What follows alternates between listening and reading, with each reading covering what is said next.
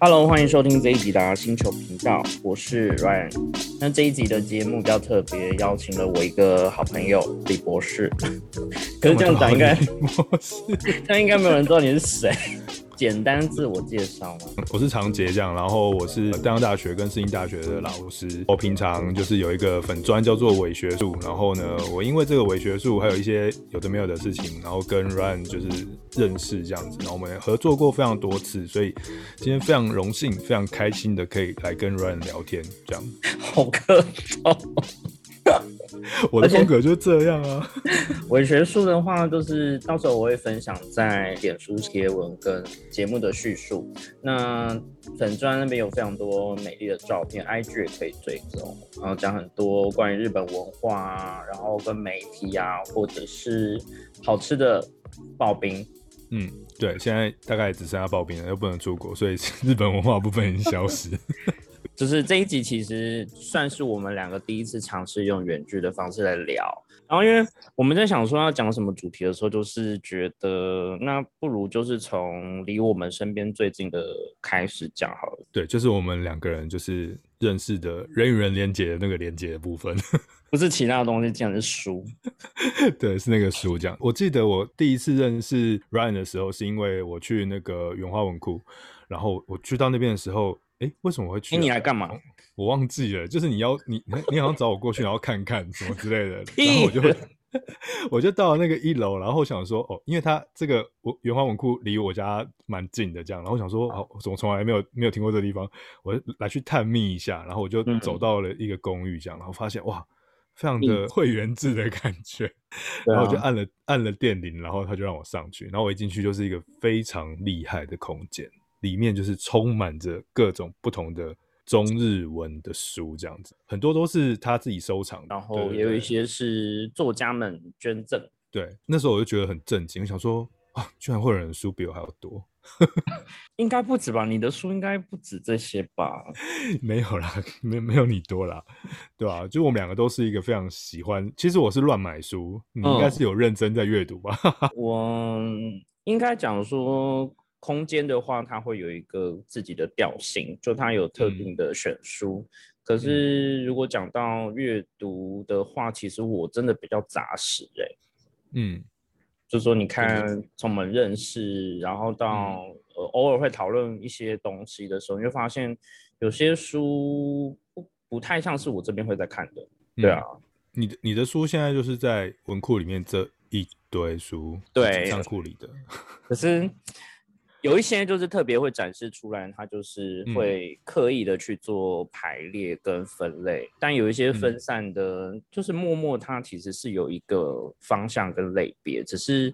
嗯不一定是大家会有兴趣的。嗯，对啊。像当初我去的时候，我觉得蛮蛮有趣的事情，是因为永华文库它其实算是一个私人图书馆，对，它算是一个图书馆的状态这样子，所以其实我去拜访。这个 Ryan 的这些日子当中，就是无时无刻都可以看到一两个人，一两个人，然后就很安静的走进来，然后就很安静的在那边看书，很安静的做自己的事情。就是，就是，我就发现说，哇，大家都会去那边读书，哎，这样子。哎，你觉得你们那边的藏书跟你们的读者都是什么样的类型呢？我觉得时间其实拉长一点来看的话，其实后来比较固定常来或是会来的客人，即便他是第一次，你就发现说。你会觉得它的调性就跟我们书的属性很接近，嗯，就好像你随便抽一本书推荐给他，他都会非常的喜欢，或者说啊，这个就是我会想要看的书。嗯，你都没有抽什么书给我看？你已经读很多了，好吗？我抽起来就是哦，这个我读过了。然后，所以我觉得他们的阅读的习惯，然后再就是阅读的书的种类，其实都还蛮接近。还有一个很有共同性的地方，就是他们愿意去尝试新的东西。嗯嗯，看似保守的阅读，但其实会很愿意去挑战。嗯，我还常常看到有人在那边做一些插画，或者是一些自己的事情。嗯，我只要说，我觉得很感动。什么意思？就是有人可以，嗯，怎么讲？呃，如果如果我以后这辈子有机会开一个甜点店或咖啡店或书店的话，我非常开心可以看到有一个人可以在我的空间中非常安定的下来，然后看一本书，甚至是画画。就是我看到那个画画插画的女生吧，我记得是女生，嗯嗯，我觉得很感动，因为她全心投入，然后完全不不鸟我们两个，然后我就觉得哇，好厉害哟！哎，我觉得我的来馆的读者好像都是这种类型，哎，所以我在空间的分配上也是尽量调整，是适合一张桌子就是一个人的阅读，所以他们比较容易去找到呃适合阅读的地方，嗯。对啊，可能在他进来之前，我已经做了一些安排，所以虽然看起来好像有点神秘，或你会有一点坎坷不安的心情，可是，嗯，当他进来之后，他会有那种安全感，因为他知道这边可能不像是一般开放式的商业空间，他不用担心有太多嘈杂的人在旁边，所以他可以自由或者是非常安心的去慢慢的细看这里面准备的东西。完全的感受出来，这样子，所以基本上 Ryan 的藏书非常的丰富，并且有一个他自己的调性，然后这个调性吸引到了一些他的群众，建还建立了社群啊！我想起来了，是因为要去读书会的关系，然后你有邀请我。哦，对，那个读书会的书，我们今天要讨论的重点的书里面有提到。哦，真的吗？所以等一下我们就会听到我们读书会里面的书吗？不会，我们不会认真讨论。好，不会认真讨论。好了，总之我们的书就是真的是蛮多。像我自己的话，我我从非常小，然后就是那个小是真的很小，就是从国小。虽然说大家可能觉得国小时候所读的书籍可能不是一个需要。这么多能力，但是其实就是一个阅读能力的培养嘛，所以就是从小时候开始就乱看一堆书，所以我家里面你知道小男生的时候就是非常爱看金庸小说或者是各种武侠小说，所以我最初最初的藏书是我在我家的书房里面有整面墙的粗制滥造或者是呃很厉害的武侠小说，我一直到现在都还把它保存着，不过已经被堆到地下室了，因为它会不断的被汰换成新的书，然后所以我自己的书其实。有真的是很多，不一定会有看，但是我看到我觉得想买收养，然后我就会买。然后所以我大概有一二三三个书房都是摆满书吧，然后就是很还还蛮可怕的情况。然后我最近一直在想说，哦，你知道年纪到了到一个程度了，就像要么就是像呃 Ryan 这样子，可以开一个一个书库，然后把书分享给大家；要么就是像我现在就开始在你知道做做慈善，没有不是整理，是我开始送书。就把书全部都丢出去，就是给觉得有缘的人，他们可能也觉得麻烦吧，断舍离，然后让让这个书可以它的生命跟意义有意义，不然的话都没有人读它，放在这边 好像也不会之后也不会看了，那这样不是没有什么意思嘛？所以我就开始乱送书这样子，对。那你有特定非常喜欢的类别吗？或者是比较着重在哪一个类型？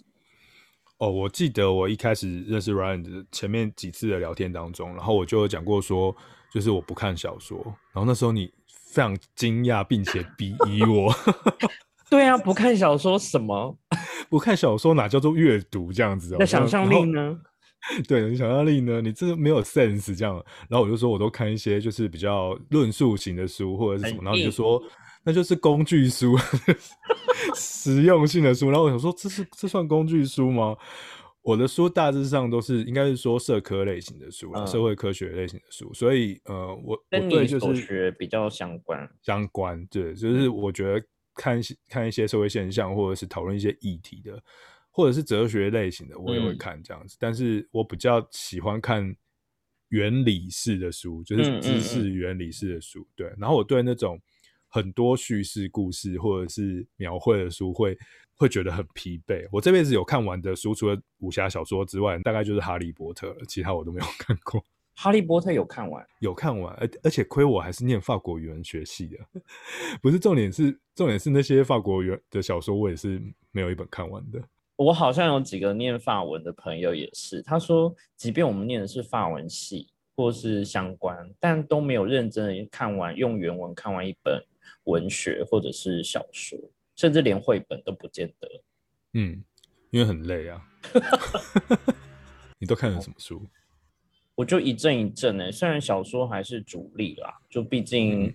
嗯，可能跟经营空间有关系，但嗯，一阵一阵，像有一阵子很喜欢看一些跟植物，就是知识类型，然后再来就是变到有一阵子很迷报道文学，嗯，再来就会有一些。像有跟你聊过像媒体相关的，然后再来就有一些跟人类学，然后最终还是回到小说。嗯，因为我觉得读完其他类型的东西再回来看小说，你会发现里面的东西你会有不同的视角。嗯，你对于那个自然环境，甚至它的一些铺陈，甚至地方的人文是有不同的看法。的确，的确，我后来晚年啊，现在已经进入到晚晚年，现在已经进入到晚年。晚年的时候，我回去硬是把我就是随便乱买的，就是那种感觉好像很厉害的小说，然后拿出来看，比如说什么《天工开物》那种，你知道很难的小，我觉得那很难啦。那种小说来看，打开之后就觉得，你知道现在比较老了，然后去看那些东西，就觉得，哎，原来里面写了很多东西。小时候可能是看不太看不太下去这样子，那你你你的知识脉络变多，或是你的生人生的体悟变多了，你看的东西就会变得更深，或者是会有不一样的角度去去切入，然后领略原来这个小说的表达是这个样子。哎，等一下，我们也许可以聊聊说不同类型的书籍的阅读方式是什么，那可能可以请这个 Ryan 帮我们就是讨论一下。哎，好像又变成我拉主 key，没关系哦。我也很好奇啊，就说你平常在阅读的时候，你是在什么样的状态或者什么样的方式？我譬如说像我好了，我其实最喜欢最舒服的方式是趴着，嗯，我是趴在床上，因为大家很难理解，比如说你看欧美的影集，他们很多青少年可能求学时间都是坐在床上写作业啊，嗯，在床上读书啊，大家觉得哦，这个好像很没有办法。好好的去阅读，或者说这真的能够写作业吗？但反而对我来说，在床上趴着的那个状态是要放松的，跟我平常在工作可能长期窝在电脑前面或坐正的这种姿势不太一样。我觉得反而是有舒压。我记得，不是啊，你不是有一个非常漂亮的书房以及那个桌子吗？所以你不在那边看书哦。很少，真莫名其妙。我想说，哇塞，这个地方真真舒服。然后你居然不在那边看书。好了，我自己我自己其实也是在床上。我我是一个呃，我我我我我觉得我昨天才在脸书上 po 文了。我是一个没有书桌的人。我从国小 到长大，我我是一个，我我我有书房，但是我的书房悲伤的感觉。我有书房，我的书房就拿来放书，但是里面没有没有桌子，所以我的各种考试都是在客厅的餐桌、客厅的桌子啊、餐桌啊这种这一种类型，然后以及最多也是在床上看书，所以基本上我不是有一个很正规的桌子可以看书的人，然后就他就养这个就养成了我一个很奇很。我觉得是很莫名其妙的看书习惯，就我看书的时候是拿着书然后走来走去，在这个时候我反而最能够进到那个书里面，走到哪，所以就是到哪没有，就在客厅绕圈圈啊。你是以前的那个什么夫子吗？对，就是那种边走路边想，然后边画重点那种感觉，就是你会，我会很容易进入到那个情况，然后所以基本上我的阅读通常都是。走来走去，或者是坐坐坐在坐在客厅的沙发上，然后就是躺着，然后就这样看，不是一个非常健康的方式，不推荐大家。我觉得会不会跟你阅读的书的类型比较有关啊？就是可能是需要思考，或者是我可能都快速的翻阅，呃，就是很很想要领略，然后想一下这样子。对，可能我没有办法哦，搞不好这就是我进不去小说的原因。因为 你比较重视 外在这种可以看得见 空间的移动之类的，但是我有一个蛮奇怪的的阅读习惯，就是我从大学研究所开始，就是我白天可能会读一些东西，然后走一走着走着读也可以啦，或者是有认真坐下来读也可以，但是我睡觉前我会做查资料这个动作，嗯，对，因为可能我读的书比较多是那种。呃，比如说社科式的、社会科学式的书，所以尤其是现在，我觉得有了有了手机之后更可怕。就是我睡觉前的一个小时吧，我就是开始用手机，然后查所有跟今天读到的东西相关的资料延伸。那你会先整理下来？睡觉的时候，我就会我就会一直把它丢到我朋友的这个聊天室里面，然后我朋友就会觉得很烦。整理起来就是把它丢过去，然后说没关系，借我放一下，然后就把它放在那边，然后变成一个你整理重点的工具，对，存在笔记本中，嗯嗯嗯，对吧？就是一个还蛮奇奇怪的阅读习惯。但是我我后来我看到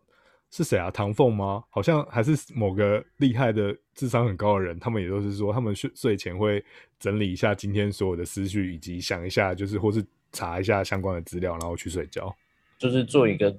同整，同整，然后第二天睡完一觉，做一个梦，第二天起来你就会变聪明。我自己的话是习惯边读边找，哎，嗯，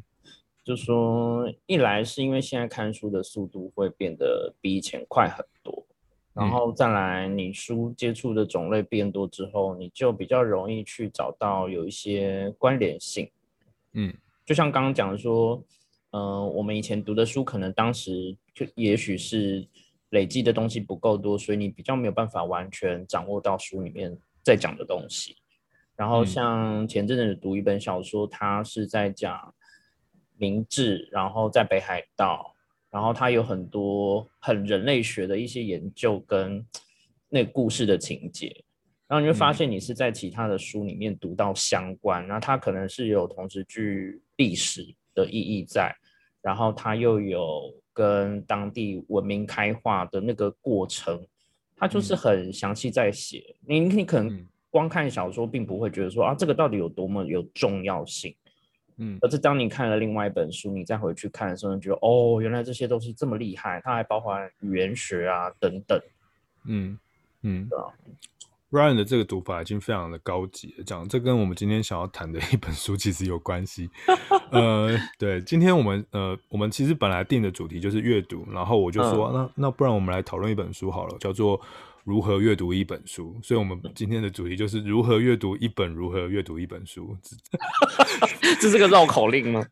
对，就是一个非常后设的题目，这样子，对啊，所以就是从此延伸，等一下我们可能就可以来聊这个。有人要找你当那个阅读教练，然后，但是在这之前，我想到一个你之前问过我的事情，你就问过我说，你觉不觉得书是一种传播方式、传播媒介、传播书是不是传播？我有问过这么深奥的问题，有，我想说，我你就让我想了很久，然后我就觉得，哎，真的，那你没有答案。那时候我好像没有说什么答案，我那时候应该就是敷衍你说，对啊，当然是一种媒介啊，不然他干嘛放文字在上面？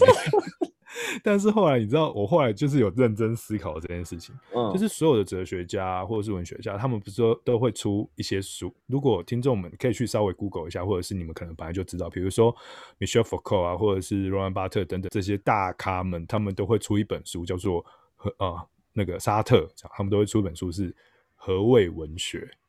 嗯，何谓阅读？其实他们就是在谈书或者是文学是什么。透过文字的这个载体里面放置了文字之后，它对于整个人的沟通交流以及存在在这个世界上的的意义是什么？然后其实那时候挺章读完讲完问完这个问题，我们两个讨论完之后，虽然我只是敷衍你回答了一个东西，但我回去想一想，我觉得哇，这真是一个很厉害的问题。然后我就想到以前我在。念那个法国思想史的时候，然后我有个老师叫做林春明老师，就是淡江法文系的林春明老师。然后那时候我们在读，你知道，我们就是屁孩，然后读法国思想那些哲学又听不懂，然后我们就不喜欢读书这样子，然后就是只是纯粹想要坐在那边听老师讲一些干话就好。然后突然老师有一天就说：“你们都不读书。”然后我们就心想说：“嗯，对啊，就没有读嘛。”然后他就说：“你不觉得读书很感人吗？读书就是一种跨越时空。”跟这些古人对话、交流、聊天呢，然后你们在这种书的媒介下，这个文字里面，你们就达到了一个共识，跟你们达到了就是跟他接触、跟他一起共处在这一个片刻当中的那个、那个、那个很生动的意义、很灵活的意义的的空间当中，这样那时候没有感觉，然后过了十年，好二十年，透露年龄。就觉得很有感觉，觉得说，嗯，他书真的就是一种它不是知识，不是资料，它是一个文明的传播跟积累。就以前没有什么电话或视讯，或者是你知道这种电脑资料库，它就是书嘛。那那个书就是就是资料库啊。然后当一个作家，他把他的东西写在书里面，用文字的方式做了描述，然后把他当下的生活方式、感受跟思想记录在书里面之后，这个书就透过一百年的流通，然后到现在我的手中。然后你因为这本书而跟他产生了关系，我才觉得哇，真的是很感动。就是有时候看看，就觉得原来那个年代他当下那康德在想什么？哦，原来那个年代那个谁在那个湖边走的时候，他的感受是这个样子。嗯，我不知道庭长有没有这种感动，一定有了。我自己也很有感触。然后，即便读了这么多作品，你回头再去看一些，因为还是读比较多日文书嘛，所以像。有一些日本的作家或是评论家，举例好了，嗯，有三个，呃，应该算四个，就是日本的作家古崎三岛，然后跟一个叫丸谷才一的，他们有出过一本书，叫做《文章读本》，嗯，那他们都是各自从自己的论述出发，讲说他们觉得对于文学或对于文，就是文章这件事要怎么读，跟读什么。那他们每个专长的领域不一样，或甚至受到的影思想的影响是不一样，所以他会又有自己的观点，甚至他们可能是在互相打脸。嗯，就我不认同你的阅读方式，跟我不认同你这样子的切角。那这些书就是每隔一段时间就有一个人写，一个人写，你会发现这种思考的方式跟阅读的行为都有在与时俱进吗？嗯嗯，那你就觉得这种也算是一种眼镜的变化。你就是站在后面一点在看，就哇，这些人在过去那段时间可以写这些东西，然后告诉你说不同的时代他们在阅读的时候看到的东西是什么。所以我觉得在现在这个透过 Ryan 的体会，还有我刚刚的这个回忆，这样，我就觉得，嗯，阅读的确在我们的生活或是人人生当中，其实是一个。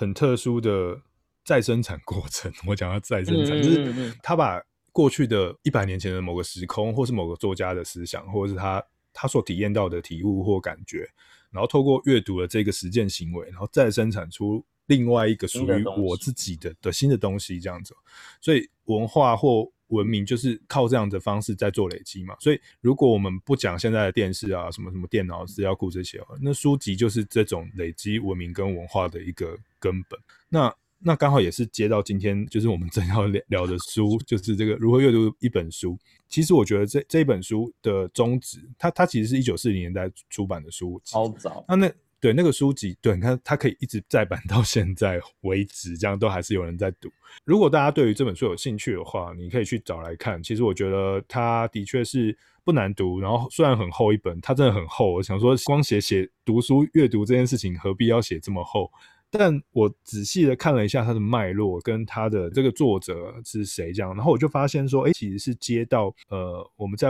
文学或者是文化研究领域里面，大致上在二十世纪初、十九世纪末的时候，有一个很大的派别，呃，文化与文明的呃传统观点，哈，文化与文明传统，它其实是那个时候哦，就是大概在一八多少年的时候，然后有一个算是历史学者吧，叫做阿诺德，阿诺德，然后他也是个教育家。然后在那个年代，可以去想象一下，就是十九世纪末的时候，那个时候，呃，资本主义兴起，然后开始有很多工厂，然后从中产阶级布尔乔亚出现，然后人们开始有更多更多的劳动，但是也有休闲生活，然后大众文化出现，然后开始有一些报纸啊，然后什么可能广播还没有快要出来了，或等等这样，然后那时候。阿诺德，阿诺德，他就发现说，嗯，我们的文化好像正在被侵蚀，因为那时候出现了很多那种中产阶级或者是呃工人阶级也有，就是他们他们的文化越来越兴盛，那反而是那些精英的或者是呃知识分子的文化，反而没有那么容易进到这种一般人的休闲生活当中。那大家开始强调就是平常要休闲。但是他们的休闲都是购物，他们都不读书，这样，嗯嗯，所以那个时候他们就产生了一个学派，就是叫文化与文明学派，然后他们就是在讨论说啊，如何让大家重新回到阅读，重新回到文化，然后让读书这件事情，或让阅读好的内容这件事情，变成是我们整个人类文化的基础。所以一直到 十九世纪，然后到二十二十世纪初，整个这样子连贯起来，然后进入到有一个叫做呃李维斯学派，他大概也是在谈这件事情，就是他们都觉得三零年代、二零年代、四零年代开始有一种文化危机，那个文化危机就是我们的文化变得很通俗，他们其实是很害怕那个通俗文化侵入侵到人类原本很重要的文明体制中，因为他们觉得通俗文化像什么广告啊。什么电影啊，很俗气。现在回头看这样子，你觉得那种担忧是多余的，还是是正常？在那个年代，那个担忧绝对是正常，因为他们面临社会巨变嘛。然后这这种呃大众媒体的兴起，尤其像是 radio，或者是尤其像电视、电视广告、电视剧，呃，因为他们。这些电视剧、电视广告跟广播剧、广播都是为了要服务大众嘛，所以他们的内容必定会变得更通俗，并且他们希望有广告收益，所以他们所产制出来的剧本或脚本，或者是写写出来的言情小说是更娱乐性、更娱乐性很强烈。对，所以他们因为这样担心，所以他们就有点在抗拒这件事情。你知道刚刚讲那一段抗拒，呃。刚刚提到的那一段在讲很像上课的那一段的时候，我心里只有感觉，哦，那就是很商业啊！我可以完全嗅到那些钱的味道。嗯，就当你开始变得嗯普及了，然后越来越大众了，那那表示说就是他的对象更多，要花钱购买这些的人会更多。嗯，我嗅到的是背后的目的。不愧是这个非常专业的经理人，就是 Ryan 先生。对，好了，总之就是他很厉害，就对了。这样，那李维斯学派在讲什么？李维斯学派基本上，呃啊，比如说他他的主要的人物就是李维斯跟他太太两个人这样，然后他们两个是文夫妻，好，文学家加上教育者加上什么等等等等，他们就很希望在大学体制里面就是增加更多的文学教育。其实。这个都反映到现在，其实我们现在的外语学院、文学院的传统的大学体制的传统，都是来自于那个时候的李维斯学派的一些想法。他们写了一些书，比如说呃《大众文明与少数文化》，他们觉得少数的精英可以可以产生出更好的文化，大众文明就是比较通俗一点这样，或者是呃文化与环境，他们觉得这这个环境。如果文化要好的话，我们就要维持一个好的文化环境，才能让我们的文化跟文明可以留存下来。这样，那就是比如说像他们呃夫妻俩就写了一些书，比如像《大众文明与少数文化》啊，《小说与阅读大众》啊，然后《文化与环境》，其实都是在讲同一件事啊，就是他们觉得呃通俗文化的这种娱乐很很可怕，这样子，我们应该要透过一些文学体制。的阅读习惯的培养，然后让大家可以拥有读得出过去到那个时候所有的书籍的内涵的那一个那个阅读能力。哦，所以我们现在才在讲，很久以前就开始讲试读能力，试试读能力，那个大概就是那个时候所出现的一个呃的很重要的概念，呃，试读素养就是这个算出现嗯，这算有一点像精品的感觉吗？就说所有的东西变得很容易买，但是它还是有所谓精致跟呃比较普通一般。对，因为一九零零年前后一直到四零年代这一大波的这种文化思潮，其实他们做了一个很重要的区分，就是有高级文化跟低级文化。我说真的，就是你，但是但是那个年代的人，就是他们就是会这样想，对对对对对，因为他们就觉得，你知道，你们这些大众就是低级，然后我们这些精英所读的这些厉害的小说，莎士比亚，我要读得懂，这是要靠很多修炼才可以读得懂啊！你们就这样子看那些电视剧，就以为你们得到什么东西，他们其实很看不起那些低级真的啊，他真的需要很多累积跟素养才有办法真的读懂，是没有错啦。所以他们就非常鼓励阅读啊，所以才在。很多的这种教育体制或者是文学的体制里面去去做很多呃强调对如何阅读这件这件事情，然后希望可以召唤恢复高级文化的 伟大使命，这样子，我们的文明才可以续存，不然的话，我们文明就会你知道碰到危机这样子。听起来很有危机意识，他就是很强烈觉得好像快要被淘汰，那你不出来喊喊个声，就说哎，这个可能就会被大家就是吞。对对，我相信这个是世代差异啊。我们每个世代应该都会有一个对下一个世代的抱怨，跟上一个世代的缅怀这样子，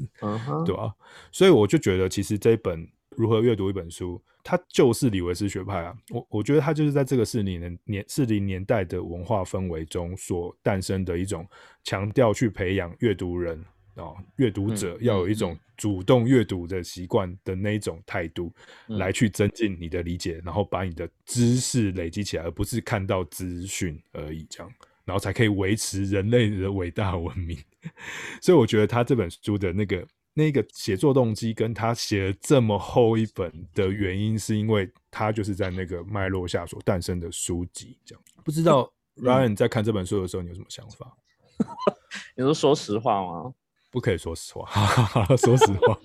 说实话，对于那种很要点式的，然后不断的好像在跟你喊话的这种嗯形式，我比较没有那么喜欢。就说我们等一下后面就会告诉你哦，这就有点像在上课的口吻，就说他的叙事不是那么的轻松，又再加上他想要讲的东西，其实看似被他讲的很简单，但其实是有点难度。嗯嗯。就说他前面告诉你前面这么多的方法，然后可能要怎么去读，然后什么层次分几种，这些如果你只是一般的读者，或者说你只是到识字的阶段，你是没有办法掌握到底这个要诀是什么。然后即便你可能大学毕业，你回头照他的方式再去读的话，你如果接触的文类不多，你大概也只能读懂他讲的一半。嗯，然后再就是，如果你没有去深入的去研究，或者是你有再去参加类似像读书会，有跟任何人去做讨论的话，你又很难感受到他提到的一些重点。所以我觉得这本书在看的时候，我已经会把它放成，它不是只能一次读完的书。它又不像工具书，我觉得它很像工具书的。哦，我懂你的意思，因为它又不是真正的工具书。对对对对对对。所以，我我我为什么刚刚又花了这么漏漏漏漏等的时间，像上课一般的解释了一下那个的文化与文明传统跟李维斯学派，就是因为我想要说服自己说这本书其实是很有意义。这样，我同意 Ryan，就这本书就是有点啰嗦。就是他想，你知道，写的非常细微这样子，然后有很多小技巧，跟他强调的某一些价值，嗯，对。但是因为领略了那个四十年代氛围，然后我就觉得，哦，就是这样。他有他的理由了，有他的理由，他诞生的那个理由。所以对我来讲，阅读这本书的乐趣是在于领略那四十年代的氛围。你可以忽略他跟你说教的那个口吻。但是你可以把他的大纲拿出来，去对照到你现在想要读的这本书。不过这本书还是一直到目前二零二一年了，嗯，都还是非常多。你知道，很多人喜欢办读书会，跟贵文库一样这样子。然后就是，呃，很还是有非常多人喜欢拿这本书来当读书会的，嗯，教本。你应该可能有发现这件事情，因为它一直到现在都还算是一个。对，算是畅销的书，然后也算是指标。然后，呃，为什么我会选这本书的原因，是因为这本书是我从小 到大，就是每一个有在读书的人，然后他们就会说：“哎，你有没有看过一本书，叫做《如何阅读一本书》？”然后我就说：“呃，我没有看过。”哎，他说：“你应该要去翻一翻。”然后我说：“好。”然后我就通常就是上网，然后看了一下目录，就说：“哎，他不就是讲这样？”然后我就没有看。然后，其实缘起是因为要你要谈那个。呃，阅读教练这件事情，然后我才去思考说，那阅读它的技巧到底是什么？然后我就说好了，然后就把它买起来好了。然后所以我就把它买起来。原本我以为它是一本薄薄的书，结果它居然给我没有，它居然哇！我看一下，四百三十五页，我觉得非常厚诶，厚到一个夸张这样子。不过呃，我自己把它呃简单的整理一下啦。那我觉得它还是有一些。蛮有意义的部分，除了我刚刚提到它的那个呃整个时代背景之外，就是还有它的价值之外，就它的确提供了一些嗯层呃层次的阅读方式，比如说他提到了四个不同的层次，第一个是基础的阅读，第二个是呃检视型的阅读，然后第三个是分析阅读，最后一个是主题阅读。嗯。那前面两个阅读可能就蛮简单的，我我我先提他的阅读方式啊。啊，第一个基础阅读就是理解语句哈，这应该是基本的识字能力要会的话，你就要知道说这个句子在写什么。然后第二个是检视阅读，就像是呃，我们一开始拿到一本书的时候，我们就会先大致了解这本书的内容是什么，对这个书有一个系统性的阅读，然后并且我们可能看看封面、看看封底啊、看看目录啊、看看文献序文，然后像 Ryan 这种等级的读者，他们就会马上知道说这本书是在写什么东西，这样，然后就啊不需要看，然后就把它放回去这样子。没有，我还是有看。然 后还是会看，是不是？好啊，如果有些就觉得哦很有趣，那我就会继续读下去。这这个是检视型的阅读，然后到后面两个层次，应该是这个作者比较要推崇的，对，嗯强调，因为他就是真的是呃一个呃呃阅读技巧本身哦。分析性的阅读，呃，简单来讲就是通盘性的完整阅读。然后呃，你会在这个书本中会试图去找到那个作者或者是那个学者想要去解决问题、表达论点，然后甚至是说那些用字遣词或者是文笔叙事所展现的技巧，然后呃去找到这些蛛丝马迹的系统的观点后，然后身为读者我们，然后再进行我们自己的诠释，去跟了解，然后去了解说哇，原来作者的世界长这样，然后原来他想要传递的东西是这些，然后开始把这些东西做一个呃总整理，然后甚至我们还可以批评这本书，觉得他哪里论证错啊，知识好像怪怪的，然后什么嗯技巧不足，什么什么之类的。对嗯 r a n 应该很常很常做这种事情。简单说就是，你不是只有懂读字而已，就是你可能整本书里里外外至少要能够把它拆解过后，对。然后找到他可能要论述的重点之后，想办法理解之外，可能也可以找到一些你认不认同的地方，嗯，进一步再去做评论，或者嗯。是有表达你的同感，那他又嗯。会继续的产出新的东西。我想这嗯。个就是他作为一个很像影子的感觉，嗯嗯，对啊，从就跟它，产生关联嗯性。嗯嗯嗯嗯，对啊，然后我觉得呃，里面最难的，而且其实我觉得大部分人应该是不太会做这件事情的，就他有最后一最后一个层次叫做主题式的阅读。这个大部分人不会做吗？就就我的理解，我觉得他的主题式阅读是他在他不止在这一本书嗯去看书，嗯，就是他会把多本书或资料做并置，嗯对，然后透过这一个资料或知识的网络，嗯嗯，然后来去理清这本书里面所讨论的主题，嗯嗯，它有什么问题，然后他要怎么反思。嗯嗯嗯对，所以我觉得主题式阅读，我觉得对于一个如果这本书对他来讲没有用的人，我所谓用就是他没有实际上跟他非常相关。哦，嗯这本如何阅读一本书的最后终极的目标，就是他希望每个读者都可以把一本书变成一个属于你自己的书。嗯，所以就是如果你做到主题式阅读的层次的时候，其实这本书就在你巨大的知识网络中的其中一个节点。嗯所以你会在不同的资料间来来回回，然后形成论述，然后去透过这样的网络去对这本书的主题做陈述，然后反思跟问题解决，去中心化吗？它的终极目标？就是直接把它的论述提炼出来之后，丢到全部的东西里面。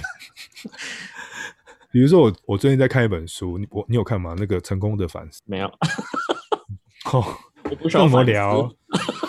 你不会觉得你的成功？你知道为什么要读那本书吗？因为我觉得我这我的人生真的超不成功。有一部分是运气啦，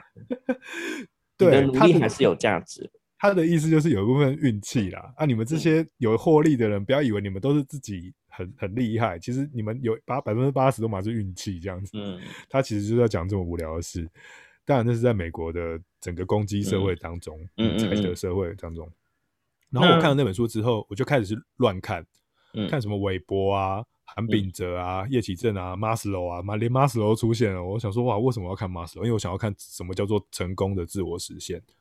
然后它就变成了一个网络，然后这个网络目前还在涨。我本来上个月想要录一集这个成功的反思，但是我嗯看了两个月都还没看完。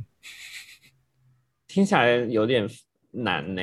可是如果又提到马斯洛，就觉得最近有点，还是最近吗？觉得那个有点泛滥，就大家都很想用他的理论去去证明一些什么。对，那我我的你知道，我这人就是比较那个，就是我会觉得说，哦，你们这些人只会提需求层次理论。对对对对对。当然要进入到那个平原经验跟高峰经验当中，这个是他这个人本心理学的最重要晚期的那种叫玄妙的思想。对，你们这些管理学，大家只在讲，好，对不起。就 diss 到别人，所以就是我对我我想要挖出一些东西来，然后去呼应那个桑德。嗯嗯，对对对对。你通常最简单好了，就是一般你拿到一本书，你会怎么怎么开始读？我对啊，我一般拿到一本书啊，其实我就是很粗很基础的那个 简阅简式阅读，就是简单的看它的目录序，然后封面封底。会跟文跟文献会挑选，会挑选啊，会挑选啊。那是别人推荐多还是自己决定比较多？自己决定比较多。我觉得，呃，因为我看的书很多都是社会科学书，我觉得社会科学的书啊，有一个很很强烈的阅读重点，就是你跟这个学者或者这个作家的观点一不一致，呃，认不认同。然后通常都是你认同。很长的一个情况是你认同他的观点，并且你你觉得你在他的这个观点上，你想要去延伸，嗯，你才会才会想去读。假如你一翻你就觉得在讲什么啊，这样你就不会去看了，嗯，就是跟你的论述如果有差很多的话，就不太会去看。或者是有一种是他完全就是你的相反，然后你就会觉得说我想要征服他，然后就去看，是征服他。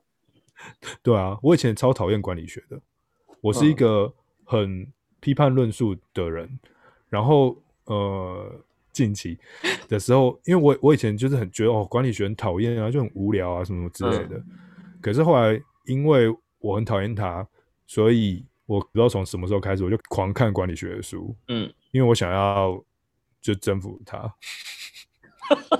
我我好有侵略性哦。怎么会表现在这个地方？其他地方对，应该要应该要表现在其他地方。干嘛讲这么奇怪的东西？不是，就是当你要批评一个东西的时候，或者是你要反思一件事情的时候，对，你要你要先了解它，你才能够批评它，不然你要批评什么？对吧？就没有东西要批评，对吧？你讲的管理学，其实因为我很早以前的阅读经验还是从大众娱乐的小说或是类型开始。嗯，是比如说推理小说啊，然后武侠小说、漫画，嗯，那文学纯文学的比较多。那后来，呃，因为脱离本来的专业领域之后呢，就觉得哇，外面的世界真的太有趣了，所以就开始狂看一些各种跟管理跟经营有关的书。嗯，所以我有一阵子还蛮多，我就连那种所谓基本的书信，嗯，email 往来。嗯，或者是什么提案简报啊、行销这种切到很细很细，那你了解了之后，你就会开始去想说，哦，原来他们就是其他这边主管或是一些公司的人，他们奉行的就是这一派。对，真的。然后你就觉得说，OK，所以你们根本没有自己的想法。对，就是这样。你就是照着那个步骤去做，比如说念完 EMBA 回来，哦，你就是照学校教你的嘛。哎，我觉得我们得罪会得罪很多人。反正行政管理的不会想要读这种书，管理的不会来听我们的节目。放心。哎，可是我想要问你一个问题哦，因为我刚刚提到，其实算是就是如何，我我有提到一点点如何阅读呃社会科学的书。其实我真的不懂如何阅读小说，或者是如何阅读这种想象性的、幻想性的文学。这不就是这本书的后半吗？啊，对，我就是想要用这本书后半，就是。可是你提你的想法啦，不用不用讲他的想法。我觉得他会把它放在书的下半，其实也有它的重点就是它其实是一个很循序渐进式的累积跟训练。嗯，然后前几天在读的时候，他有一个在讲到如何读小说，我觉得要有想象的空间之外，嗯，你还是要有足够的经验才有办法对应。哎，嗯，就说。我遇到很多人，他们在读小说，就是把故事看过去，然后会比较有反应的，可能是对白，嗯，哦，就这个角色讲的东西很好笑，或者说这个人说话也太残酷了吧？这种很脱离他们现实当中会接触到的人或事情，对他来说会是一种冲击跟刺激。嗯，那对于这种嗯，如何教你阅读或甚至是管理这件东西，这个又更抽象。它可能会存在你生活周遭，但是你没有办法很直接的去运用跟对应。嗯，但对话的话，你会觉得哦，这个好像每天都在发生。嗯，你有可能不是自己接触，但你可以听到隔壁哦，可能别人吵架，或是你看了新闻会会这样做。但如何教你这种，就你很难实际在运用啊。嗯，因为它不一定能够帮你什么带来娱乐啊，甚至赚更多钱，这都很难。嗯，那我们就顺便讲到一一个好了，就是呃，因为你提到怎么去读小说，那其实你觉得就是它是也会依照不同的状态，然后去接近到这个文本或者小说的的世界里面。那你自己的生活跟想象力可能也包含在这种能力当中。这样，那我就想到你的朋友们，就是呃，觉得你应该可以作为一个。阅读教练，就是因为你本来家就在做读书会，你的你的读书会里面有非常多带领大家去读小说，我的学生也参与了你的读书会，这样子。我看跟蛮久的，嗯，追忆似水年华什么什么，有的没有的这种小说这样子。嗯，那谈谈看你的读书会，或者是呃所谓的阅读教练，你觉得这样子的一个工作，或者是一个协助大家的的能力这样子？嗯，就我自己的经验来讲，啊，我。做了那么多的读书会，最后都变成一个很固定我自己的风格。因为其实有一些人，他曾经参加过外面的读书会，特别是那种商啊或者是管理相关的，他会教你就是如何做简报，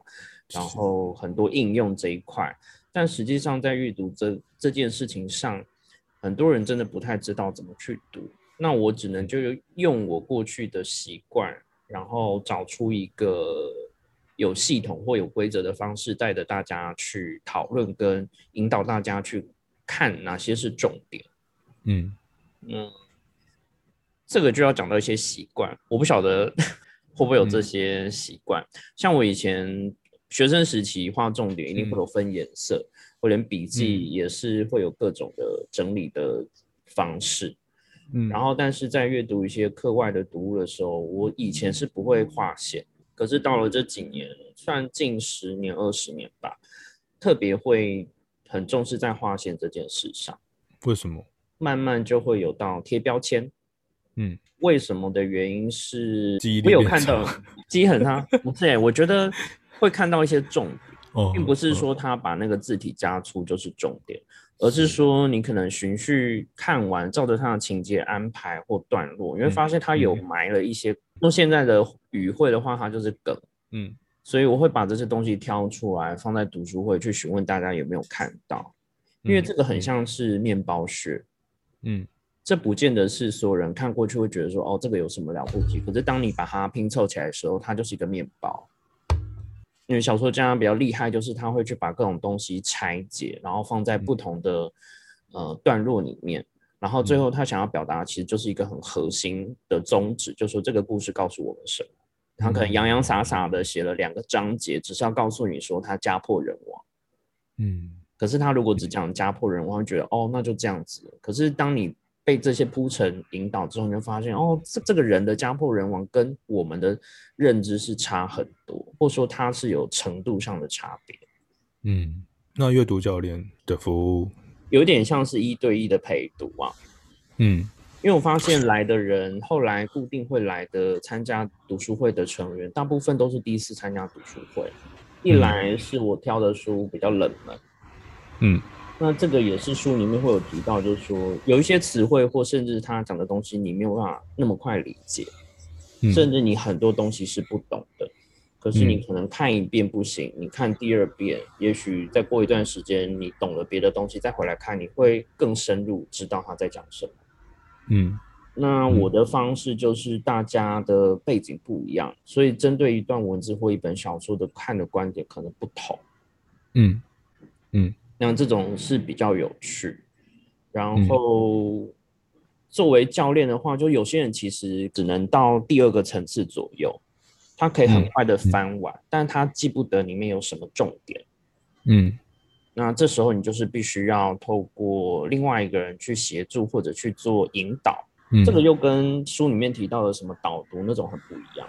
嗯嗯嗯嗯我觉得教练作为一个引导这件事情还蛮重要的。这让我想到就是，呃，嗯，我们用那种小小朋友来做案例好了。小小朋友在做阅读的时候，其实我们虽然我们不是爸妈，但是我们如果是爸妈的话，我们就会陪他们读嘛，对不对？然后在陪的过程当中，其实会指引他们说，哦，我们应该要怎么样去看这个东西，然后呃，那个过程是什么，然后我们看得到看到哪些重点，然后嗯甚至教他们呃如何做，像刚刚讲如何做笔记，然后嗯如何呃用什么角度来欣赏，用用什么姿态去看。嗯我觉得这个应该就是阅读教练可以提供的服务，甚至甚至在这个服务当中，它也许有一些引导的嗯游戏，或者是引导的一些特殊模式这样子。嗯嗯嗯，那我觉得这样的服务，其实在现在这个嗯大家不太阅读的时代，嗯它变成是一个可以领略这一种阅读休闲，或者是这种阅读的嗯学习的一嗯个很很好的陪伴，或者是很好的服务的效果。嗯所以其实我我个人非常的推崇，觉得你应该，因为你都开读书会开那么多了，我觉得你应该可以去做这个阅读教练。像还蛮多人会去问的问题，就是说，哎，我要如何读嘛？那嗯读的方式有很多，是不是像有一些像 YouTube，他可能做五分钟或十分钟讲解一部电影？嗯，那也有一些呃 podcast 的节目，它是用很短的时间告诉你这本书在讲什么。那有些人就说，哎、这样我听完是不是就就读懂了？就这是个问号嘛？嗯有些人会觉得啊，读完或听完，我觉得啊、好像心安，我大概知道他在干嘛。但是嗯那个是属于他对于这个作品的理解，或一个只是单一的角度。最嗯重要，应该阅读还是必须回到你个人身上，它是不是成为你的东西？你必须嗯要有自己的观点跟论述，不管你觉得它好或不好。嗯嗯然后再来就是有没有养成一个习惯，像你可能每天睡前会去做这样的整理跟查找，但嗯很多人其实是没有这个阶段。嗯那这个是不是需要用引导的方式？像我很爱看的就是注释，因为有些注释里面会有一些你在那个文里面，就是正文里面比较不会注意到的事情，它有可能是一个历史事件，然后为什么它要放在这个地方？然后你再进去查的时候，你会发现，哦，原来那个历史事件有更多相关的人物出现，它只是在这个书里面被当做一个注释跟一个挪用，可是它有很多不同的看法跟设定在，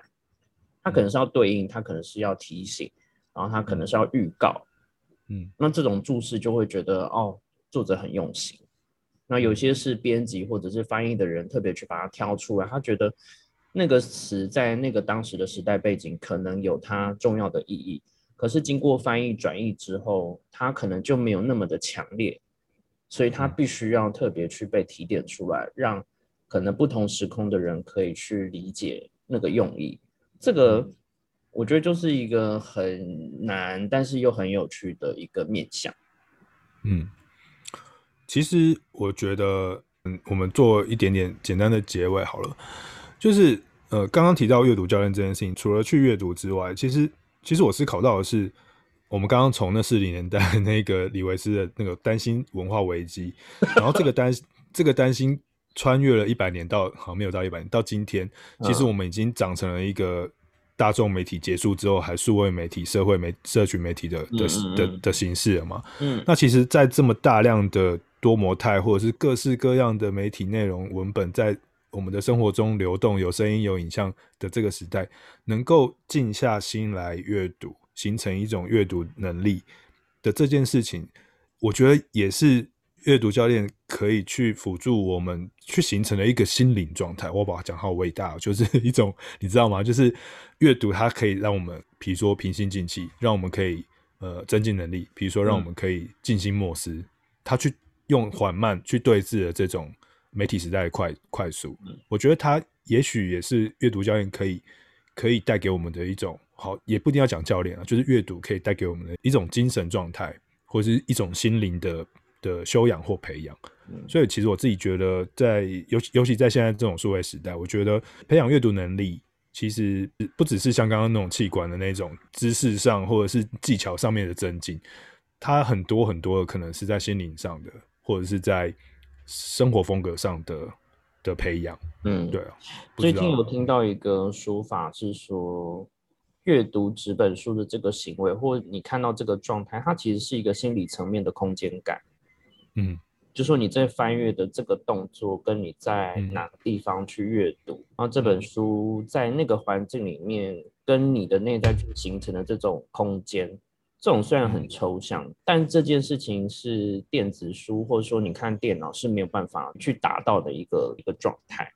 嗯，然后这个也是呃在记忆啊或学习当中，其实是会比较有趣。嗯，甚至对我来说，它是有一个记忆的锚点。